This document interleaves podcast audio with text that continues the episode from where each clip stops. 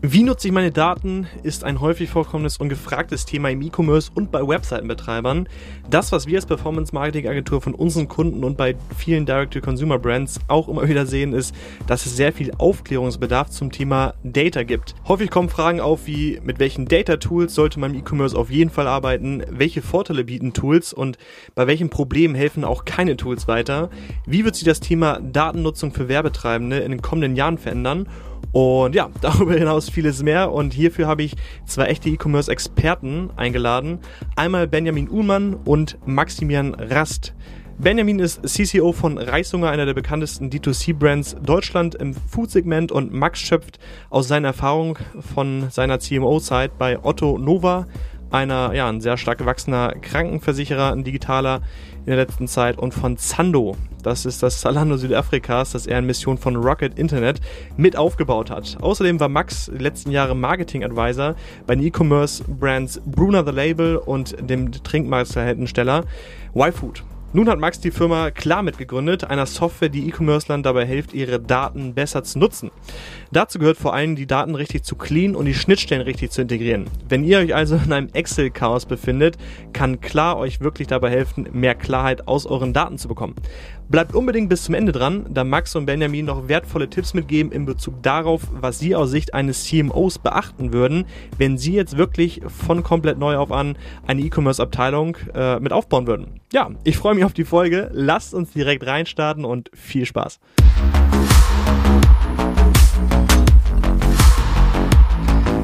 So, hi Max, hi Benny, schön, dass ihr da seid. Hi, moin. Servus, hi. Grüßt euch. Ja, ich habe euch im Intro ja schon mal angekündigt und auch schon gesagt, was ihr macht, aber vielleicht könnt ihr noch mal kurz vorstellen und sagen, äh, wer seid ihr und aus welcher Brille berichtet ihr heute überhaupt? Genau, hi, ich bin der Max. Ähm, ich arbeite seit äh, ja, knapp zehn Jahren immer im Marketing für Consumer Brands, habe angefangen für Rocket das Zalando-Modell in Südafrika mit aufzubauen und danach ja verschiedene andere Startups ähm, gemacht und ja zuletzt einige D2C-Brands auch beraten im Marketing und im Aufbau unter anderem Y-Food in der Internationalisierung und Expansion, sehr viel mit denen zusammengearbeitet.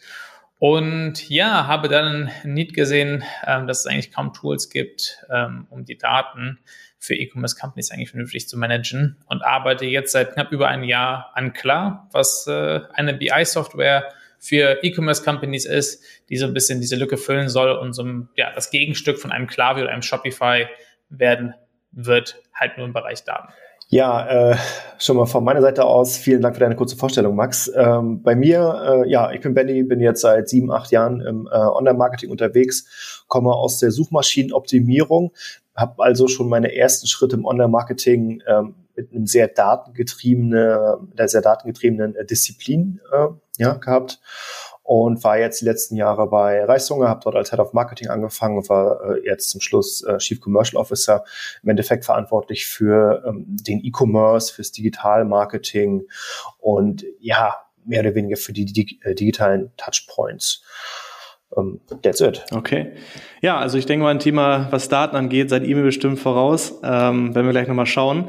Speziell ist das Thema heute der Umgang mit Daten im E-Commerce, aber um es nochmal ein bisschen spezifischer zu machen, ähm, ja, sind es ja zwei Brands definitiv, die, denke ich mal, im D2C-Space sehr bekannt sind.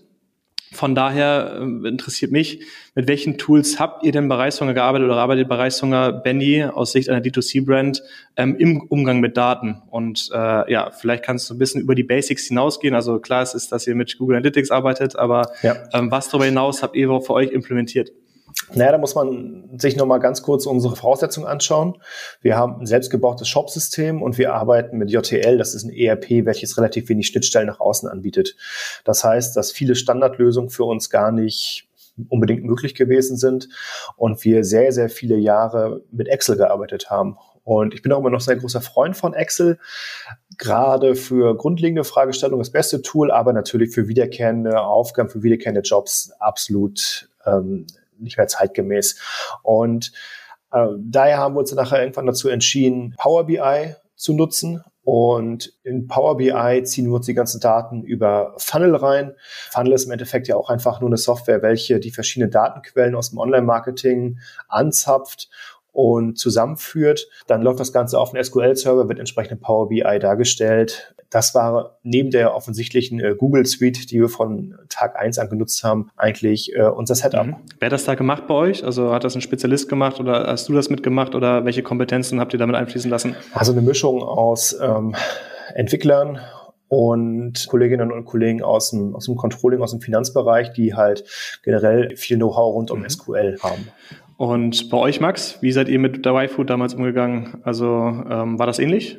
Äh, das war ehrlicherweise relativ ähnlich. Ähm, das ist jetzt Stand vor irgendwie eineinhalb Jahren. Ich weiß, dass das Team jetzt da nochmal sehr viel mehr gemacht hat investiert hat in dem Bereich. Aber als ich hingekommen bin, äh, im Endeffekt war alles ein sehr, sehr gutes GA-Setup, was da war mit Server-Side-Tracking-Implementierung. Das hat schon mal vieles einfacher gemacht. Aber ansonsten auch sehr, sehr viel Excel. Und wie gesagt, hab da, wenn du bei Rocket Performance Marketing gelernt hast, bist du immer sehr numbers-driven und hab da eigentlich ja die ganze Infrastruktur an Reportings, die wir gebraucht haben, irgendwie mit Excel mit zusammengezimmert. Hatte dann am Ende ein paar Sachen waren noch in Google, Google Spreadsheets drin, aber hatten dann irgendwie ein, zwei Kollegen da, deren Aufgabe es war, diese Themen halt irgendwie immer abzudaten. Aber sind damit am besten gefahren, was ja dann auch der Grund war, warum ich irgendwie auf klar gekommen bin, weil ich mir gedacht habe, irgendwie muss das irgendwie noch besser und vor allem mit weniger Zeit ja. gehen. Ja, das ist eine ganz gute Überleitung. Vielleicht kannst du mal ganz kurz erzählen, welches Problem löst du überhaupt mit klar? Ähm, ist eine Vielzahl von, von Themen. Ja, ich glaube, es geht einmal darum, wirklich den Leuten, die operativ arbeiten, auch wirklich Zeit zu sparen, weil viele von diesen Reports aktuell einfach manuell entstehen. Und der Grund dafür ist, ja, ich meine, BI für E-Commerce ist jetzt keine innovative Idee, aber viele der Tools draußen sind einfach nicht mit dieser knallhart sehr, sehr starken E-Commerce-Brille entstanden. Ja, und einfach aus der operativen Erfahrung weiß ich einfach, was so die Themen sind, die du wirklich sauber abbilden musst. Und auch jetzt in der Zusammenarbeit mit über 70 Brands unserer Beta haben wir sehr gut verstanden. Was sind so diese kleinen Sachen im Alltag, die dir einfach die Datenstruktur kaputt hauen? Und wie kriegen wir das Ganze sauber zusammen? Und dann halt auch wieder aus meiner Erfahrung die Managementbrille mit der Marketingbrille zu verbinden und das halt ins Tool einzuverheiraten. Also das heißt, zum einen eine ganz starke Finanzsicht und Unit Economics Margenstruktur mit einer Marketing-Sicht, welche Kanäle eigentlich funktionieren, äh, wie sich mit der Customer Lifetime Value entwickelt, zu verbinden. Mhm. Jetzt hast du äh, davon gesprochen, also es gibt einfach einige Kennzahlen, die muss mein System klar und deutlich ausspucken. Auf was konzentriert ihr euch denn da? Also was muss denn deiner Meinung nach jemand, ein Marketer auf jeden Fall immer klar und deutlich im Sheet haben? Naja, ich glaube, es gibt ja verschiedenste Ebenen, auf denen man verschiedenste Flughöfen, auf, auf denen man dann arbeiten muss. Ja, also ich glaube irgendwie ein Head of Marketing CMO hat dann vielleicht eine andere Flughöhe als jetzt irgendwie ein Channel Owner hat. Ähm, was ich einfach äh, ja viel gesehen habe, ist, dass äh, deswegen verbinden wir es halt auch so stark in klar, ist, dass diese finanzielle Sicht äh, in diesem ganzen äh, Marketing Reportings eigentlich kaum eine Rolle spielt. Ja, also dass man eigentlich äh, nicht darauf achtet, was bleibt eigentlich am Ende des Tages hängen und kleine Unterschiede in Margenstruktur hier und da haben im Endeffekt einen massiven Impact auf deine Profitabilität und das sind zum Beispiel Themen, äh, auf die wir ja sehr viel mehr Wert legen. Und du bist ja auch oder hast ja auch viele D2C-Brands auch beraten, Benny, oder berätst ja auch viele D2C-Brands.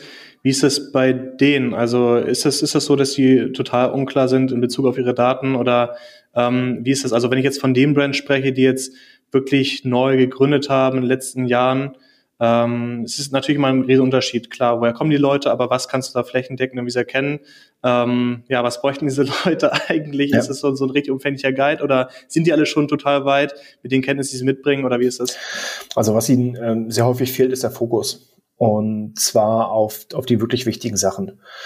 Mm, in erster Linie gilt es, mal die Hausaufgaben zu machen und wirklich die, die Basics seines Unternehmens, seine, seine, seines E-Commerce-Setups ähm, äh, glatt zu ziehen und äh, die fehlen leider immer noch sehr häufig. Und, und von den Basics, davon sprechen, reden wir von solchen Sachen wie den Customer Acquisition Cost, dem Customer Lifetime Value oder auch der Conversion Rate der Website. Das sind tatsächlich jetzt, ähm, ich würde mal sagen, Basis-Wirtschaftskennzahlen, die im E-Commerce aber entscheidend sind. Und das Problem ist, ähm, weswegen ich gerade gesagt habe, Fokus, dass wir ja heutzutage einfach so viele Daten haben, so unendlich viele Daten, dass es richtig schwierig ist, die wirklich äh, relevanten Infos da herauszufiltern, überhaupt zu erkennen wo ich mich darauf konzentrieren soll. Ja, unsere Daten auf der Erde, die verdoppeln sich irgendwie jedes Jahr, aber wir machen nicht jedes Jahr doppelt so viele kluge Entscheidungen. Ganz im Gegenteil, wir haben immer mehr Probleme damit, aus den ganzen Daten überhaupt die relevanten Infos herauszuziehen. Und aus dem Grund ist es meine ganz klare Empfehlung, äh, back to the roots. Schaut euch einfach an, was bezahlt ihr für einen Kunden am Ende des Tages? Ja, was bringt euch der Kunde ein im Laufe von 12 oder 24 Monaten? Und beschäftigt euch halt mit eurem, äh, mit eurer, mit eurer Website, die ja im E-Commerce in der Regel das Kernelement der gesamten Transaktion und der gesamten Customer Journey ist. Ja, absolut. Das ist ein spannender Themenpunkt, den du gerade angesprochen hast, nämlich, hey, irgendwo ist es ein Mindset-Thema und dann auch ein, ein, Thema, was von Personen irgendwie gelöst werden muss. In Überleitung dazu, Max, welches Problem kann klar denn nicht lösen? Also wo hört klar auf, Probleme zu lösen? Ne? Wo die Unternehmen dann doch wieder auf sich selber gestellt sind und anders arbeiten müssen, als lediglich ein Tool zu implementieren? Ähm, ich glaube, es gibt so zwei Grundsatzthemen, die, die kann ja irgendwie auch kein Tool lösen. Ähm, das eine ist erstmal ähm, ja, Kundenverständnis. Also ich glaube, du musst Zahlen, äh, wir können dir Zahlen anzeigen, aber die Zahlen dann lesen und zu deuten im Kontext von deinem Unternehmen ist immer noch was anderes. Und das ist einfach individuell, weil es abhängig ist von deinem Produkt, von deiner Marke, von vor allen Dingen von deinen Kunden. Ähm, und das Problem können wir dir zumindest ja, Stand heute äh, nicht lösen und nicht abnehmen. Das heißt, da ist noch ein bisschen Arbeit von dir selbst geplant. Ja. Und ähm, ich glaube auch ein ganz klares Fundament ist halt immer einfach vernünftige Unit Economics. Ja, also wenn deine Unit Economics von einem Business einfach scheiße sind, ja, dann kannst du da rum optimieren, wie du willst. Du wirst nie auf den grünen Zweig kommen. Ja, also da hilft es auch nicht, wenn ich dir nochmal irgendwie 20 Prozent höhere, äh, sorry, äh, niedrigere Kacks raushole und dann eine Lifetime Value nochmal 30 Prozent verbessere wenn die Unit Economics nicht stimmen, dann kannst du es einfach vergessen. Und deswegen ist das Erste, was ich mir immer einfach anschaue, einfach der erste Report von einem Business ist eine P&L, ja, runtergebrochen auf eine einzelne Order.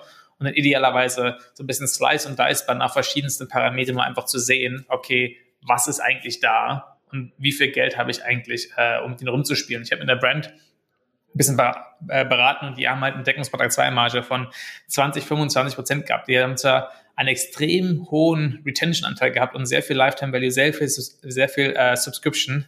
Aber mit 20% C2 oder Deckungsbeitrag 2 Marge, dann wird schon echt, echt schwer, das überhaupt auf den grünen Zweig zu kriegen. Ja. Mhm. Ähm, ist das bei euch so, also äh, die anderen Probleme, die du jetzt ein bisschen angeschnitten hast, klar, es hängt äh, immer sehr, sehr viel zusammen.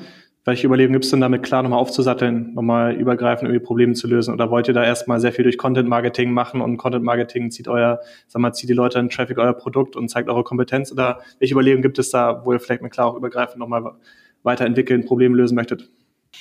Ja, ähm, also wir sehen natürlich auch, dass nicht alle Marken, aber auch schon einige Marken einfach dann sagen, hey, die Zahlen alles cool, ich, ich verstehe, dass ich das brauche, ja, ich kann damit aber wirklich nicht arbeiten. Ich habe da einfach nicht mehr eine Kompetenz in dem Bereich, weil ich auch eigentlich spannend finde an dem ganzen, an der ganzen Industrie, weil du einfach Leute aus verschiedensten Background hast und du hast nicht so einen Einschlag-Mensch, der irgendwie erfolgreich im E-Commerce sein kann. Das kann irgendwie jeder sein. Aber es sind teilweise einfach auch Leute, die keine Zahlenaffinität haben.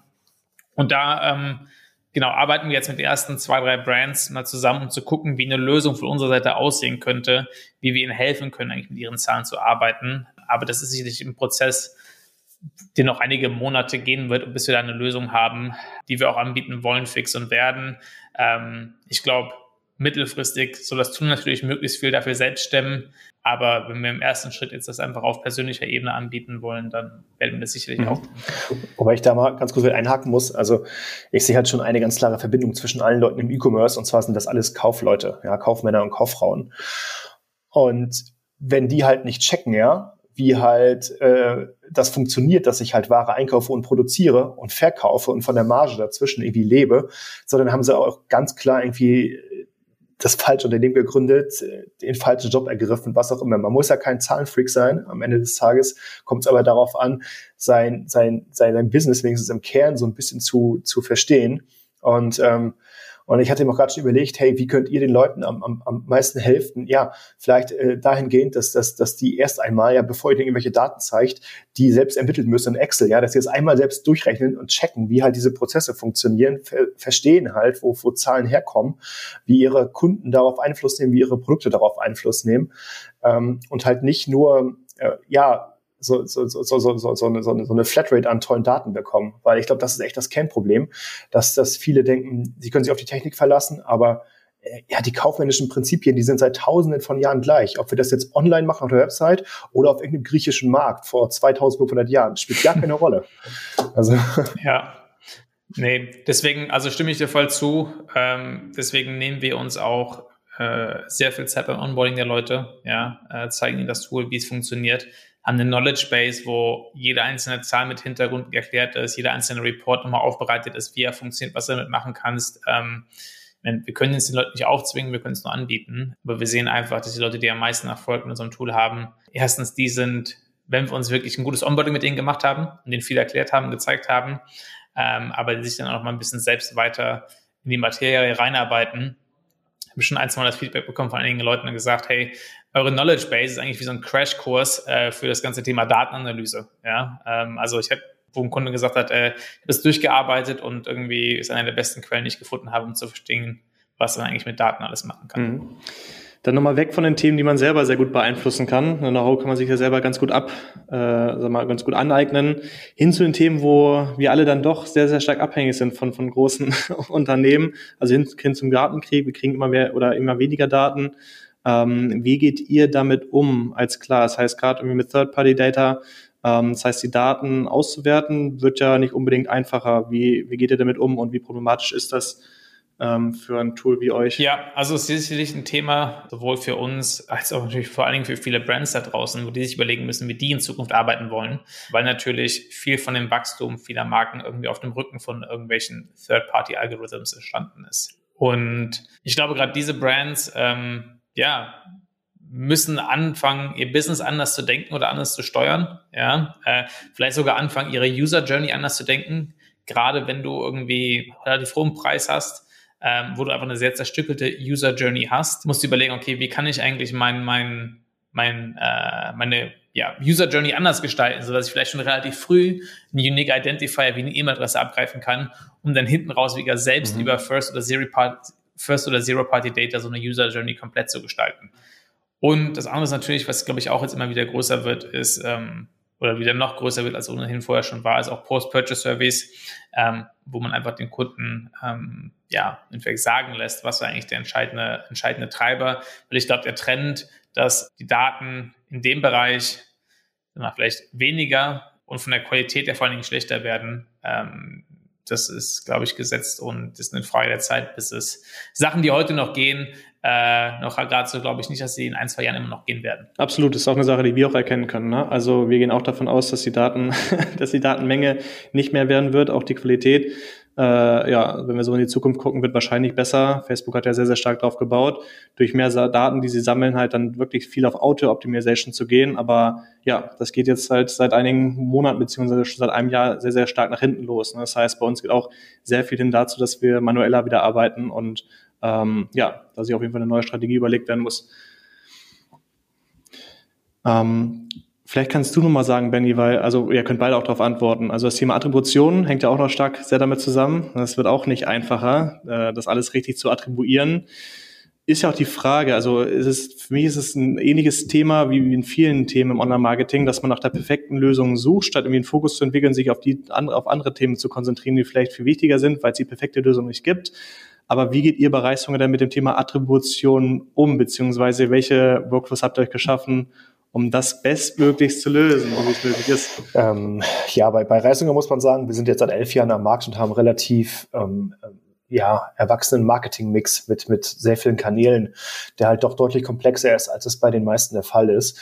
Und daher würde ich das Ganze ungern aus unserer Brille halt sehen, ähm, weil ja, das doch nicht so ein guter, guter Use Case ist für die meisten Zuhörerinnen und Zuhörer. Ähm, am Ende des Tages wird, wird, Attribution in vielen Bereichen ziemlich stark überschätzt, denn im, im, Kern haben wir heutzutage zwei Kanäle, die wir Geld reinpumpen. Ja, das sind Social Ads und das sind Google Ads. Und wenn wir streng nach Pareto leben und einfach mal die restlichen 20 Prozent hinten überkippen lassen, dann haben wir eigentlich auch schon alle Marketingbudgets ähm, äh, in diesen zwei Kanälen. Von mir aus kann man die Social Ads noch mit Influencer Marketing dazu zählen, aber, aber für die klassischen D2C E-Commerce Startups gibt es eigentlich kaum andere Möglichkeiten, viel Geld auszugeben. So, jetzt habe ich also zwei Kanäle, wo ich relativ einfach erkennen kann, äh, was passiert, und zwar wieder an mein, äh, mein, an mein Business an, an Customer Acquisition Costs, an, äh, was wir vorhin schon kurz angesprochen hatten, ja. Also was passiert eigentlich, wenn ich jetzt mal meine Budgets um, um 50, um 80, um 100 Prozent erhöhe in einem der Kanäle? Erhöht sich dann halt ähm, mein, meine Customer Acquisition Costs? Äh, wie fällt sich das übrigens mit dem Umsatz? Da gilt es halt einfach darum, auch sehr viel zu experimentieren. Denn ähm, wir können ja in der Regel nur die, die, die, die, die aktiven Daten ja, nicht mehr sehen, dass Facebook uns jetzt sagt, hey, du hast was verkauft, Glückwunsch. Wir können aber durchaus die passiven Daten sehen, und zwar, dass bei uns irgendwo in irgendeinem System halt ein, ein Sale einläuft. Und der muss ja irgendwo herkommen. Und klar, gibt's da überall ähm, tausend Fragezeichen, die man ranmachen kann und, und eine Million Möglichkeiten, wo der genau herkommen kann. Am Ende des Tages ähm, spielt das aber keine Rolle, weil auch hier Fokus auf die, auf die wesentlichen Sachen. Und wenn ich halt nur zwei Kanäle habe, wo ich Geld reinstecken kann, ja, dann kann das Geld halt auch aus diesen zwei Kanälen kommen. Und daher ist hier auch meine Empfehlung ganz klar, ähm, kleine Uplift-Tests zu machen, einfach mal gucken, was passiert, wenn man einen Kanal auch mal ausschaltet zwei Tage. Ähm, solche Sachen zu machen, mal mutig zu sein, einfach mal zu gucken, wie sich das Business dann dadurch entwickelt.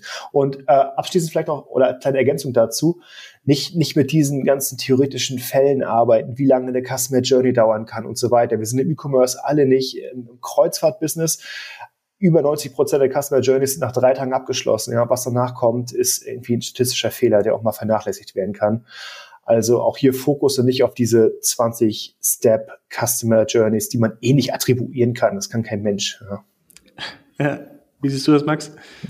Du, in Summe äh, sehr ähnlich. Ja, ich glaube, Attribution macht sehr viel Sinn, wenn du einen sehr komplizierten Kanalmix hast.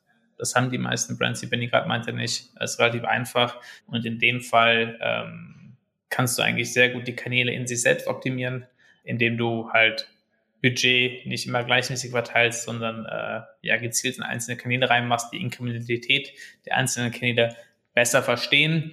Was natürlich ähm, schon schwierig geworden ist, glaube ich, äh, was man ein bisschen sich verändert hat ähm, in letzter Zeit, ist, dass selbst die Innerkanal Optimierung von Facebook eine Herausforderung geworden ist. Ja, das heißt, selbst wenn du weißt, Facebook ist jetzt irgendwie, ähm, ja, irgendwie 80 Prozent meines, meines, meines Spends, ähm, da dann drin zu sagen, okay, was funktioniert von diesem 80 Prozent Spend eigentlich wirklich gut? Das konntest du vorher vernünftig machen. Da brauchtest du Attribution insgesamt nicht.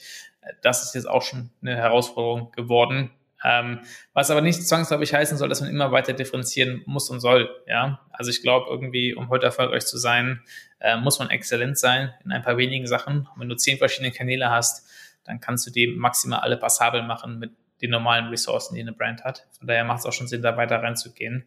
Aber ähm, ich glaube, ja, man muss sich in dieser neuen Realität äh, mit weniger Klarheit da zurechtfinden und andere Wege finden, äh, wie man trotzdem Entscheidungen treffen kann. Was ich sehr beeindruckend, aber auch sehr schockierend finde, es gibt ja verschiedenste Studien und natürlich muss man mal gucken, wie repräsentativ sind diese, aber ich habe verschiedenste Studien gefunden, in denen die Aussage getroffen wird, dass 25 oder auch 30 Prozent der Shopbetreiber in Deutschland, also jetzt tatsächlich gemäß auf alle Shopbetreiber, ihre Daten nicht analysieren was denkt ihr, woran liegt das? Ist das Thema E-Commerce einfach in Deutschland dann doch oder sind wir in Deutschland einfach dann doch so schlecht unterwegs und ähm, die Welt ist uns da voraus, dass das noch so ist und dass dieses Denken einfach Zeit braucht oder woran, äh, ja, woran ja. liegt das? Was denkt ihr? Kommt jetzt ein bisschen darauf an, wer alles mit drin ist, ne? Wenn da auch irgendwie, äh, sag ich mal, die Mutti jetzt mit drin ist, die irgendwie ihre selbst gehäkelten, äh, servierten äh, auch irgendwie bei ihren Ebay-Shop mitverkauft. So, okay. nee, auf ja. Etsy, Max. Ähm, äh, Etsy ist das neue Ebay. Auf Etsy. Ja, stimmt, sorry. Also die, die Grundaussage, die mit getroffen wird, also klar, also in dieser Studie sind alle Shops mit drin, trotzdem ist sie schon sehr sinnbildlich dafür, wie in Deutschland, denke ich mal, immer noch mit Daten umgegangen wird. Ne? Also ähm, es ist ein Thema wie generell im Online-Marketing, wo wir, glaube ich, den US-Amerikanern und anderen englischsprachigen äh, ja, Anbietern immer sehr stark ähm, hinterher. Also das weiß ich jetzt nicht. Ich würde prinzipiell sagen, dass äh, von dem, was ich erlebt habe, und ich habe schon auch international viel gearbeitet, dass äh, zumindest mit den Companies, wo ich unterwegs war, Deutsche immer sehr viel datengetriebener waren als Amerikaner. Ähm, das auf jeden Fall. Ähm, die Deutschen sogar als die Amerikaner datengetriebener? Ja, ah, Chris. ja. Das ist sehr viel, sehr viel klarer, rationaler Entscheidungen getroffen werden. Ähm, als äh, ja in vielerlei anderer Ländern. Ähm, der Fall ist. Und jetzt habe ich gerade einen Gedanken verloren, von daher kann der Benny mal ganz kurz weitermachen. ich, ich, kann, ich kann das auf jeden Fall bestätigen. Also ich, ich, wenn ich mir auch die, die Marketing-Tool-Landschaft anschaue, dann sehe ich eigentlich, dass es gerade aus dem deutschen Raum wesentlich bessere Tools, wesentlich durchdachtere Tools gibt als aus dem US-Raum.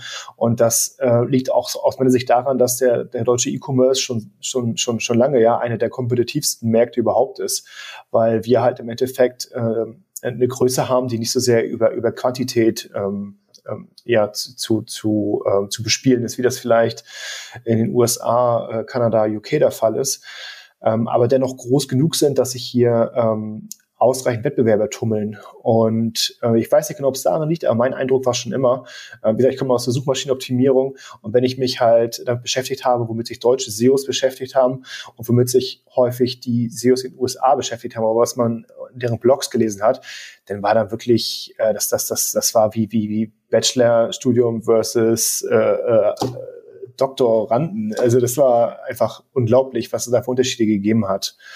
Ähm, und von daher bin ich da voll bei Max, dass, dass wir eigentlich ein ziemlich äh, data-driven äh, äh, Land sind. Ja. ja, trotzdem gleichzeitig ist natürlich auch so, also ich glaube, jeder läuft halt draußen rum und schreit sich als data-driven, ja. Ähm, Im Endeffekt äh, sind es die allermeisten dann doch nicht wirklich. Ja, ähm, also es läuft ja auch keiner draußen rum und äh, sagt so, ja, Daten machen wir halt irgendwie, äh, pf, so das geht so. Ja, ähm, ist ja ist, ist ja nicht cool. Und wenn man dann halt diese diese diese ja dargestellte äh, diese Außendarstellung mit der Realität vergleicht, dann ist natürlich eine sehr sehr starke Diskrepanz da. Aber nichtsdestotrotz glaube ich schon, dass wir da als in Deutschland eigentlich äh, überdurchschnittlich gut aufgestellt sind. Mhm. Okay, dann kommen wir zu meiner abschließenden Frage. Stellt euch mal vor, ihr gründet jetzt eine D2C-Brand neu oder seid mit in einer Gründung involviert und in Bezug auf das Thema Daten. Ja, stell mal vor, ihr habt dann also wirklich freie Auswahl, auch seid ihr seid monetär nicht begrenzt. Wie würdet ihr, was wären so die Basics und was würdet ihr auf jeden Fall implementieren oder in den ersten Wochen extrem darauf achten, damit die Basics stimmen? Ähm, ja, klar, ist es irgendwie die richtigen Leute anstellen oder würdet ihr auch dann schauen, dass ihr richtigen Schulungen auch organisiert für Leute? Welche Tools würdet ihr jetzt vielleicht direkt implementieren? Ähm, ganz frei Schnauz, wie, wie würdet ihr das machen? Und was müsste definitiv gegeben sein in dem Team, was ihr aufbaut? Benny, vielleicht kannst du mal anfangen. Also äh, a fool with a tool is still a fool und von daher äh, finde ich halt die die Weiterbildung des Teams wesentlich wichtiger als den Einkauf äh, irgendwelcher Tools ähm, das, das muss ich ganz klar sagen. Tools sind immer nur ein Werkzeug, Tools sind in jedem Fall eine Unterstützung, aber die eigentliche Wissensarbeit passiert in den Köpfen der Mitarbeiterinnen und Mitarbeiter. Was ähm, allerdings eigentlich einer der ersten Schritte wäre, das ist äh, vielleicht nochmal um den Gedanken von Max aufzugreifen, dass man sich wirklich nochmal die Unit Economics anschaut und sich einfach nochmal bewusst wird, was für Möglichkeiten habe ich eigentlich, welchen Spielraum habe ich eigentlich hier in, äh, in, meinem, in meinem Online-Marketing, was kann ich eigentlich machen, wie viel Geld steht mir zur Verfügung, ähm, weil ich dann auch ziemlich schnell ableiten kann, wie viel Geld ich pro Transaktion ausgeben kann. Ja, ich würde mir halt auch relativ schnell anschauen, wie ist eigentlich die Rebuy-Rate, äh, also kommen die Kunden überhaupt wieder zurück und wenn und wenn nicht, dann habe ich ein ganz anderes Problem als mein Marketing, ja, weil mein Produkt anscheinend scheiße ist. Ähm, das sind so die die wesentlichen äh, Themen, die mich da eigentlich in den ersten Tagen beschäftigen würde. Also wirklich die absoluten Grundlagen des gesamten ähm, äh, Wirtschaftskreislaufs diese, dieses Unternehmens. Ja. Ähm, jo, ich würde mal darauf aussetzen, äh, ich mal sagen, gehen wir mal davon aus, dass das gegeben ist. Das ist auf jeden Fall die Grundvoraussetzung. Ähm, aber da wir jetzt durchstarten mit dem Shop, gehe ich mal davon aus, dass Product Market Fit ein bisschen da ist und dass die Unit Economics auch verstimmen. Ansonsten hätte das Projekt gar nicht äh, losgetreten werden sollen. Ähm, ich glaube, das Wichtigste ist erstmal auch relativ früh schon saubere Daten und Tracking-Struktur zu priorisieren, weil mit der Analyse und mit Daten ist immer ja, Trash in gleich Trash out. Ja? Das heißt, wenn du irgendwie unsaubere Daten reinkriegst, dann ist es auch relativ schwierig, äh, hinten raus Analysen zu machen. Und das ist gerade irgendwie am Anfang halt super, ja, schwierig zu priorisieren, weil man den Wert halt irgendwie nicht sieht kurzfristig. Ähm, Wann sind denn Daten unsauber? Ja, wenn halt sind Daten unsauber. Wenn halt Sachen nicht konsistent benannt sind, wenn du halt irgendwie taufend irgendwelche Produktkategoriennamen änderst, äh, wenn du, also wenn du keine klaren Trennungen zwischen, zwischen verschiedenen Produkt, äh, zwischen verschiedenen Informationsebenen hast, also ich könnte mal kurz zusammen durchgehen. Das erste ist, glaube ich, halt, wie gesagt, zu überlegen, ähm, vorne, wie strukturiere ich meine Produkte durch? Gibt es da verschiedene Kategorien? Wenn ja, wie bauen die aufeinander auf? Was sind die Ebenen darunter mit meinen Varianten? Ähm, dass ich aber eine konsistente Struktur habe und die nicht häufig durchwechseln muss. Weil die allermeisten Tools wie in Shopify schreibt Produktinformationen immer am Tag des Kaufes fest. Das heißt, wenn ich in zwei Jahren dann meine Produktkategorie ändere, dann ändert sich das nicht mit meinen ganzen Reports ähm, für die letzten zwei Jahre zurück. Also, und das war das eine Thema. Das zweite Thema ist dann, zum ganzen Thema Naming Conventions im Marketing. Da habe ich auf dem Blog von Klar einen Riesenartikel zugeschrieben, falls man sich den mal anschauen will, en Detail. Aber mal zu überlegen, was sind eigentlich die interessanten Variablen in meinem Marketing, ja? und wie, auf welchen Ebenen, also Kampagne, Ad-Set, Ad, muss ich die eigentlich tracken? Und wie schaffe ich eine Struktur, dass diese Information immer konsistent an der gleichen Stelle steht, sodass ich hinten raus auch wirklich Sachen rauslesen kann? Ja, ansonsten ist man nämlich einfach an einem Punkt in zwei Jahren, dann hat man die Ressourcen, diese ganzen Sachen zu lesen, aber die Daten sind einfach so all over the place, ja, dass ich einfach zwei Jahre an Daten mehr oder weniger verloren habe. Ja, und dann fängst du halt irgendwie in dem Hinsicht von null mit deinen Learnings an, mit deinen Learnings an, was einfach sehr, sehr schade ist. Gleichzeitig darf man nicht den Fehler machen, also irgendwie versuchen, alles zu tracken. Ja, weil du kannst theoretisch alles tracken, alles irgendwie trackbar machen, aber das bringt auch einfach einen massiven Overhead äh, mit sich. Habe ich auch schon ein, zwei Mal den Fehler gemacht, dass ich dann alles tracken wollte und dann im Endeffekt sieht man, sieht man auch den, den Wald äh, vor lauter Bäume nicht mehr, ähm, sondern sich wirklich am Anfang hinzusitzen und zu überlegen, was sind eigentlich die entscheidenden Variablen, die entscheidenden Elemente, die ich habe, die wirklich sauber und sehr, sehr akkurat und detailliert durchzutracken. Den Rest kann man eher ein bisschen außen vor lassen. Ja, ähm, habe ich halt super, super viel gesehen, das Problem mit, klar, gerade auch in der Zusammenarbeit mit, mit unseren äh, 70 Beta-Brands in der Vergangenheit. Wir haben jetzt mit ziemlich viel Aufwand einige Möglichkeiten geschaffen, da drumherum zu arbeiten, weil wir einfach gesehen haben, ähm, dass es einfach, ja, bei 90 Prozent der Brands der Fall ist. Schöner ist natürlich, wenn man es von Anfang an sauber hat, ähm, weil man dann auch wirklich, äh, ja, maximale Insights, wenn man dann bereit ist, in eine Firma diese rauszuziehen, dann noch zu erhalten. Mhm. Und dann natürlich klar äh, implementieren. ja, also, also, also manchmal sind das auch absolute Basics, von denen man da sprechen kann. Ich meine, äh, ne, Google Analytics äh, Property oder, oder Datenansicht äh, zu konfigurieren, dass die Daten besser sind, dauert ähm, zweifelsfall zehn Minuten. Ja, man baut ein paar Filter rein, dass automatisch alle Zeichen äh, irgendwie kleingeschrieben werden bei, bei äh, Source Medium oder sowas. Ja, man baut am besten noch eine Datenansicht rein, wo irgendwie äh, alle Parameter rausgefiltert werden. Gerade vor ein paar Tagen gemacht, äh, war eine, war eine, war eine, war in Google Analytics kam sehr viel Social Traffic halt rein aus den Social Ads und äh, Facebook hat irgendwelche Parameter gebaut. Das hat dann einfach dazu geführt, dass aus den zwei, drei Landingpages, die es gab, plötzlich 18.000 Seiten da waren. So, was dazu führt, dass keiner eine Ahnung hat, ja, wie gut die Seiten eigentlich performen. Man müsste das halt irgendwie alles hässlich exportieren und umbauen und so weiter. Keine Zeit für. Ja. Aber ja. so einen Filter aufzubauen und zu speichern, das dauert ungefähr 60 Sekunden. Ähm, klar, äh, die historischen Daten sind trotzdem für den Arsch, aber äh, schon zwei, drei, vier Tage später habe ich plötzlich eine ganz andere Datengrundlage, um Entscheidungen zu treffen. Ja, das heißt, wenn wir von guten Daten sprechen, dann ist das nicht immer so ein übertheoretisches großes Thema, sondern das fängt im ganz Kleinen an und das hört dann nachher äh, spätestens da auf, wo ähm, Max damit klar einsteigst. Ja, das ist eigentlich das Traurigste, wenn du halt siehst, dass echt so Kleinigkeiten, die jetzt kein großer Aufwand gewesen wären, ja, ob jetzt ein ID-Filter auf Landing-Pages, ob es ein Payment-Referral ist, äh, den man ausschließen sollte, das sind Sachen, die dauern echt so, 30 Sekunden, 60 Sekunden sie aufzusetzen, wurden dann aber zwei Jahre lang nicht gemacht und hast einfach zwei Jahre lang an Daten, die einfach ja äh, nicht brauchbar sind oder sehr schwierig brauchbar sind. Ein ganz großes Hobby von vielen Agenturen ist es halt auch, dass sie irgendwelche eigenen UTM-Parameter nutzen halt, weißt du, und du kannst plötzlich schon wieder nicht deine ganzen Daten miteinander vergleichen. Mhm, ja. Das ist halt auch einfach nur ätzend. Also ja. Das auf jeden Fall, wenn ihr mit Agenturen arbeitet, ihr gebt die, die, die Tracking oder die, die Naming-Struktur vor äh, und nicht die, weil im Zweifel äh, seid ihr als Brand wieder irgendwie in zwölf Monaten vielleicht woanders, wenn es nicht geklappt hat. Ähm, und dann habt ihr wieder eine neue Struktur drin. Das ist, das ist ein Killer auch in der Auswertung hinten raus. Ja, ich würde es mir wünschen, wenn das, äh, wenn es so der Fall wäre, dass alle Unternehmen so proaktiv wären und äh, es äh, nicht böse gemeint, aber doch in der Lage wären, dann das irgendwie so vorzugeben und uns oder sagen wir, mit uns da irgendwie so besser noch zusammenzuarbeiten. Ähm, ja, habe ich als äh, wir Agenturenhaber nichts gegen. Ansonsten, ja, vielen lieben Dank für die Antworten. Also ich fand, dass ihr dann auf jeden Fall sehr konkret auf den Punkt gekommen seid. Und was, denke ich, hier auch als Kernmessage äh, rausgeht, ist, dass ein Tool wie Klar definitiv sehr, sehr viel dazu beihilft oder dazu beiträgt, dass man die Daten klarer lesen kann, auch saubere Daten wahrscheinlich hat und ähm, allgemein ein richtig gutes Add-on ist, aber dass man sich erstmal fokussiert auf die Basics konzentrieren sollte.